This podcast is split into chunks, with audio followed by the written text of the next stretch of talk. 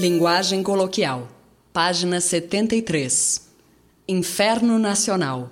A historinha abaixo transcrita surgiu no folclore de Belo Horizonte e foi contada lá, numa versão política. Não é o nosso caso.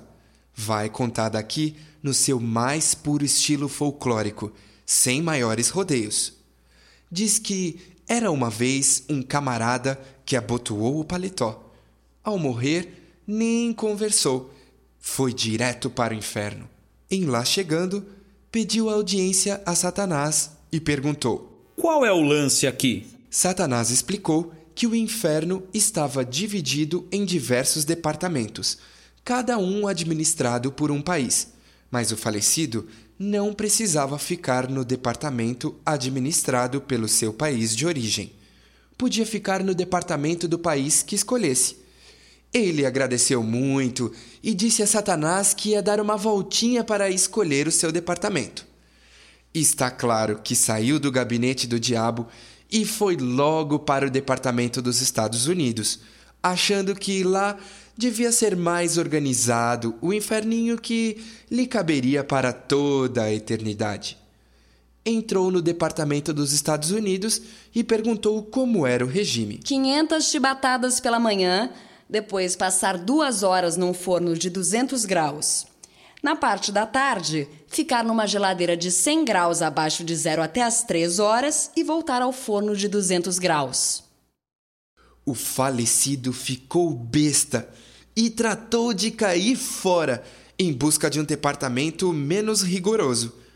Esteve no da Rússia, no do Japão, no da França, mas era tudo a mesma coisa. Foi aí que lhe informaram que tudo era igual a divisão em departamentos era apenas para facilitar o serviço no inferno. Mas em todo lugar, o regime era o mesmo: 500 chibatadas pela manhã, forno de 200 graus durante o dia e geladeira de 100 graus abaixo de zero pela tarde.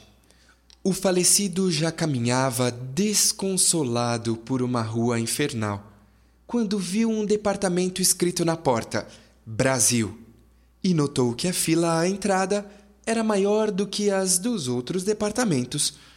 Pensou com suas chaminhas. Aqui tem peixe por baixo do angu. Entrou na fila e começou a chatear o camarada da frente, perguntando por que a fila era maior e os enfileirados menos tristes. O camarada da frente fingia que não ouvia, mas ele tanto insistiu que o outro, com medo de chamarem a atenção, disse baixinho: Fica na moita e não espalha, não. O forno daqui está quebrado e a geladeira anda meio enguiçada. Não dá mais de 35 graus por dia. E as 500 chibatadas? Perguntou o falecido. Ah, o sujeito encarregado desse serviço vem aqui de manhã, assina o ponto e cai fora.